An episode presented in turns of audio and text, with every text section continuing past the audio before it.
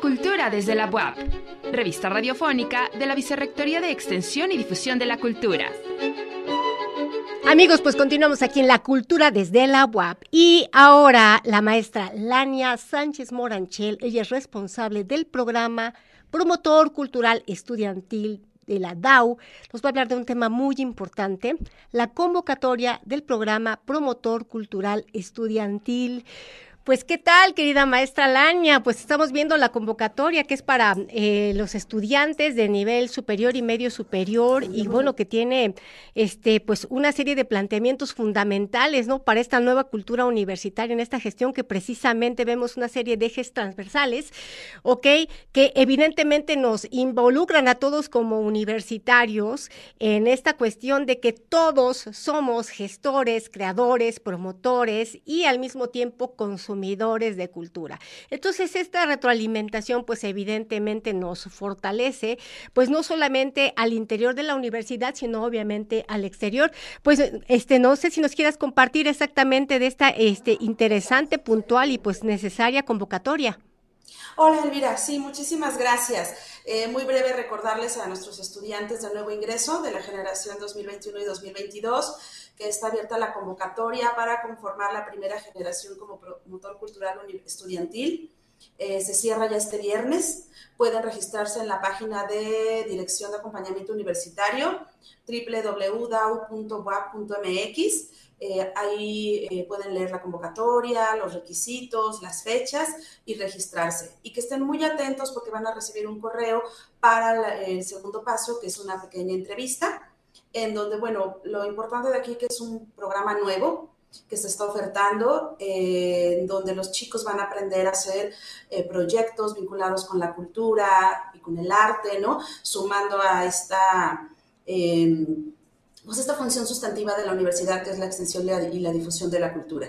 Y lo van a hacer a través de la gestión cultural, con diferentes eh, capacitaciones que vamos a tener a lo largo de su estancia, que es durante dos años. El objetivo es que vayamos logrando un trabajo entre pares, entre los mismos estudiantes, que vayan creando una cartelera cultural, ¿no? a partir de sus necesidades, sus gustos, sus saberes, y que sean ellos los que empiecen a hacer comunidad, ¿no? Sentido de pertenencia, identidad, formación de públicos, eh, sumando a, eh, pues a tener una oferta cultural, el acceso a la cultura, el derecho a la cultura, ¿no? Que siempre empieza también por crearla nosotros. Entonces, bueno, invitarlos a que se registren si es de su interés y que estén muy atentos para recibir la fecha, día y este, liga de la entrevista virtual.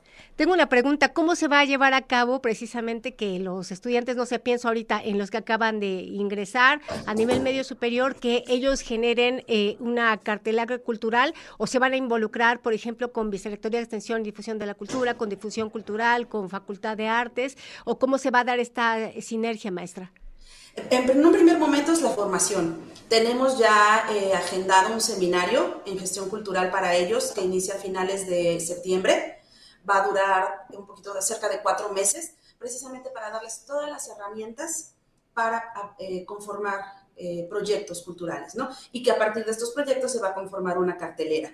La idea es ser vinculando con los mismos estudiantes, entre pares, por supuesto, vinculando con las instancias que tienen que ver con la cultura, las vicerrectorías, la dirección de difusión, las diferentes coordinaciones de cultura y deporte que tienen ya algunas unidades académicas, entonces, ir vinculando también con los estudiantes que no conformen esta primera generación, pero que también tengan intereses, ¿no? habilidades y ganas de proponer algunos proyectos. Para eso van a estar ya formados nuestros promotores culturales para poder hacer gestión en comunidad y entre pares. No, pues me parece extraordinario y precisamente nos van a venir a refrescar la cartelera porque circunstancialmente, digamos, quienes hemos estado participando de manera activa, pues este eh, involucrar a las nuevas generaciones, evidentemente, pues ellos traen otros menesteres, otras propuestas que van a no solamente a renovar los repertorios, sino evidentemente, pues esto nos obliga a los que ya tenemos algún, algunos ayeres en estos, en estos desempeños, pues actualizarnos y pues saber, ¿no? Para, para hacia dónde van las nuevas tendencias, este, eh, cuáles son como lo, lo, que más les gustan a estos chicos, por qué tienen, eh, se identifican con determinado tipo de música o cuestiones gastronómicas o algunas cuestiones de tendencia de moda, porque cuando hablamos de cultura estamos hablando de un espectro amplísimo.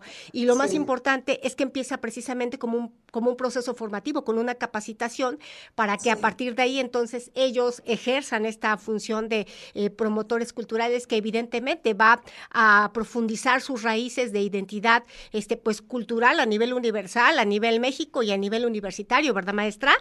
Claro, y como dices, ¿no? Actualizarnos también nosotros y saber qué es lo que ellos les gusta, ¿no? ¿Qué necesitan? Vamos a hacer también un diagnóstico de hábitos culturales, ¿no? Para dar respuesta a todo lo que ellos eh, requieren y les gusta. Y las capacitaciones van a ser constantes. Iniciamos con el seminario, pero a lo largo de su estancia durante dos años van a tener diferentes capacitaciones, cursos, talleres, ¿no? Brindarles todas las herramientas desde esta actividad que es desde el ámbito de la educación no formal, pero que suma a su formación integral, no solamente profesional, sino personal. Claro, y ahí estaba viendo la cuestión de la transdisciplinariedad, ¿no? Que precisamente este impacto en lo social es donde entonces todo se conjuga, ¿no? Todo comulga y entonces esta cuestión de la transversalidad y lo transdisciplinario evidentemente se consolida. Pues para aquellos interesados, maestra, este, exactamente eh, dónde tienen que acudir, este, o la página. La página de Dirección de Acompañamiento Universitario, www.dau.boa.mx, ahí aparece el banner, le dan clic y se despliega toda la convocatoria para que la puedan leer a detalle y se puedan registrar y que estén muy atentos en sus correos institucionales donde recibirán la fecha y día para su entrevista virtual. Pues le agradecemos muchísimo, maestra. Gracias, Elvira. Y creo que está con usted también la maestra Elsa García Balbuena. Ahora doy paso, gracias. Ella es responsable de desarrollo de competencias blandas de la Dirección de Acompañamiento Universitario y nos va a hablar de un tema muy interesante, pues la serie de actividades que hay en la ludoteca. Entonces, pues hoy como nunca estamos mirando que evidentemente con esta gestión, pues ya tenemos eh, una interacción eh, compleja de tal manera que, pues evidentemente, la universidad está más viva que nunca. Y pues qué maravilla, ¿no? Que precisamente las nuevas generaciones se vuelven actores fundamentales precisamente para renovar eh, toda la riqueza que implica pues la palabra cultura y bueno, desde la oferta cultural, la oferta académica y esta parte pues de la formación integral. Pues qué tal, querida maestra Elsa, este, ¿qué nos puede decir acerca de las actividades de la ludoteca? Hola, ¿qué tal Elvira? Muchas gracias por el espacio. En este momento contamos con seis talleres en la ludoteca. Se llevan a cabo de martes a jueves en diversos horarios. Tenemos el, eh, hoy, hoy exactamente eh, iniciamos con eh, Actiemoción y con Pintando mi Playlist. Estos eh, talleres tienen que ver con el trabajo de emociones en uno, aparte de escuchar música y de hacer una técnica de pintura, y el otro tiene que ver con el ejercicio. Ahí juntamos no nada más lo cultural, sino también el ejercicio. Eh, mañana tenemos un taller eh, bien interesante de, que se llama ¿Crees que las matemáticas son difíciles? Fíjate que el chico que imparte el taller es un físico. Él está muy interesado en que los chicos y las chicas no le digan que no a las, a las carreras de las ciencias duras, ¿verdad? Que se animen, que no son aburridas, que, bueno, él lo va a hacer de manera que uno lo, lo haga como con cualquier otra actividad coloquial eh, va a hablar de temas como álgebra, cálculo, pero desde otra perspectiva, ¿verdad? Sí, qué, bien, eh, ¿verdad? Que estas cuestiones que de pronto uno está vacunado, este, no, las matemáticas son difíciles, la física es complicada. Precisamente cuando hay facilitadores, cuando desde un ámbito lúdico, artístico, creativo, innovador, este, divertido, te transmiten estas materias que de pronto estaban cargadas de prejuicio, pues les quitamos un poquito estas capas para dar cuenta que de pronto, pues las matemáticas están en toda nuestra existencia, todo lo que está alrededor de nosotros tiene física y matemáticas, simplemente que cuando llega un compañero, ¿no? ¿Cómo se llama el compañero, el que imparte? Eh, él, es, él se llama eh, Francisco Benito. Precisamente, Francisco Benito pues nos facilita y entonces nos damos cuenta que en realidad no es tan difícil, es un poco que nos quitemos como estas marañas, ¿no? Para entrarle a las matemáticas y a la física. Sí, siga, maestra, adelante. Sí, bueno, el día, el día jueves tenemos eh, tres talleres. El primero tiene que ver con algo que ya hemos trabajado desde el año pasado, que es la lectura en voz alta Fíjate, Elvira, que la lectura es un eje transversal. de todas las carreras, todas las carreras tienen que ver con la lectura y qué mejor que los chicos y las chicas, ¿verdad?, tengan el gusto por leer. Aquí lo hacemos desde la literatura, ¿verdad?, desde todos los géneros literarios, pero ahí lo juntamos con un componente eh, que, que tiene que ver con nuestra vivencia leemos parte de lo que somos en nuestra historia, ¿verdad? Lo que vamos conociendo. Y precisamente en este taller, bueno, cada quien llega con su lectura. Ahí sí les pedimos que lleven ellos sus libros, ¿verdad? Y, o, que lleven, muchos utilizan en el celular, ahí llevan el texto, ¿verdad? Pero aquí lo más importante es que nos compartan, ¿sí? Ese pedacito que son ellos, ¿verdad? Esa gran historia que son ellos, y, y ahí todos nos conocemos a partir de lo que leemos, de lo que nos gusta leer. Esa, ese taller es, lo, imparte mi compañero Enrique, él es psicólogo y se imparte de, de 11 a 12. Después mi compañera este, Leonor va a hacer el de Reciclando Ando que bueno, ella es maravillosa transformando, ¿verdad? Lo que muchos vemos como, como algo que ya está ahí nada más estorbando, ella lo convierte en unos objetos útiles. Ahí también, aparte de lo artístico, lo cultural, pues tiene que ver la creatividad. Claro, ahí se aplicarían las tres R's, ¿no? Reducir, reusar, reutilizar.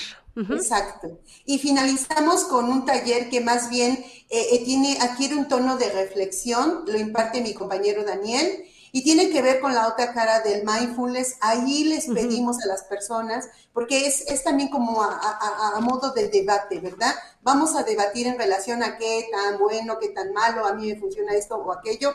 Eso también es, es importante, también eh, eh, este aspecto crítico, ¿verdad? Porque en la universidad venimos no a ser criticones, venimos a ser críticos, ¿verdad? tomar una postura con relación a, lo que sabemos acerca del tema, ¿verdad? Y bueno, algo que sí me gustaría compartirte, que, en, la ludoteca no nada más eh, somos nosotros los que impartimos los talleres, sino los chicos de servicio social y también tenemos voluntarios. Eh, Francisco Benito no está haciendo su servicio, es un voluntario, ¿sí? Aplicamos mucho lo del voluntariado para que se puedan impartir estos talleres eh, para la comunidad universitaria, ¿sí? Entonces, eso para mí es un plus porque ahora precisamente en este regreso tenemos que volver a, tener como prioritaria la convivencia y la ludoteca es un espacio de convivencia.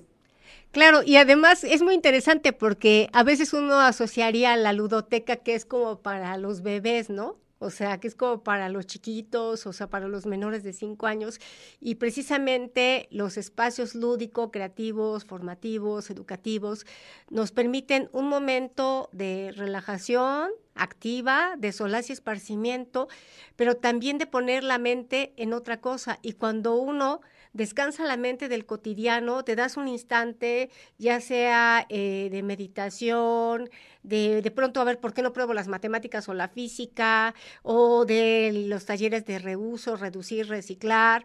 Evidentemente, además de que aprendes nuevas actividades, eso hace que como que te, literal, uno se recicla, ¿no? O sea, uno como que vuelve a recomenzar, ¿no? O sea, uno como que se reactiva.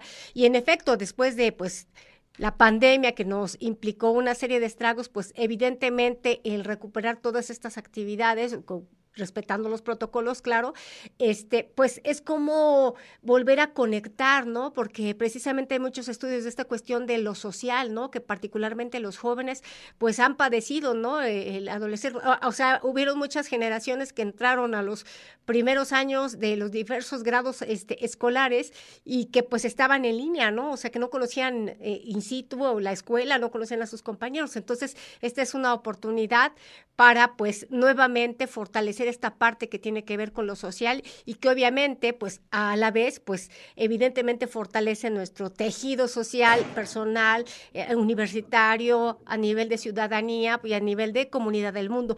Pues maestras, ya saben aquí la cultura desde la UAP es su casa y pues cualquier cosa estamos a la orden. Muchísimas gracias. Muchas gracias. Muchas gracias por la invitación. Que estén muy bien. Chao. Hasta luego.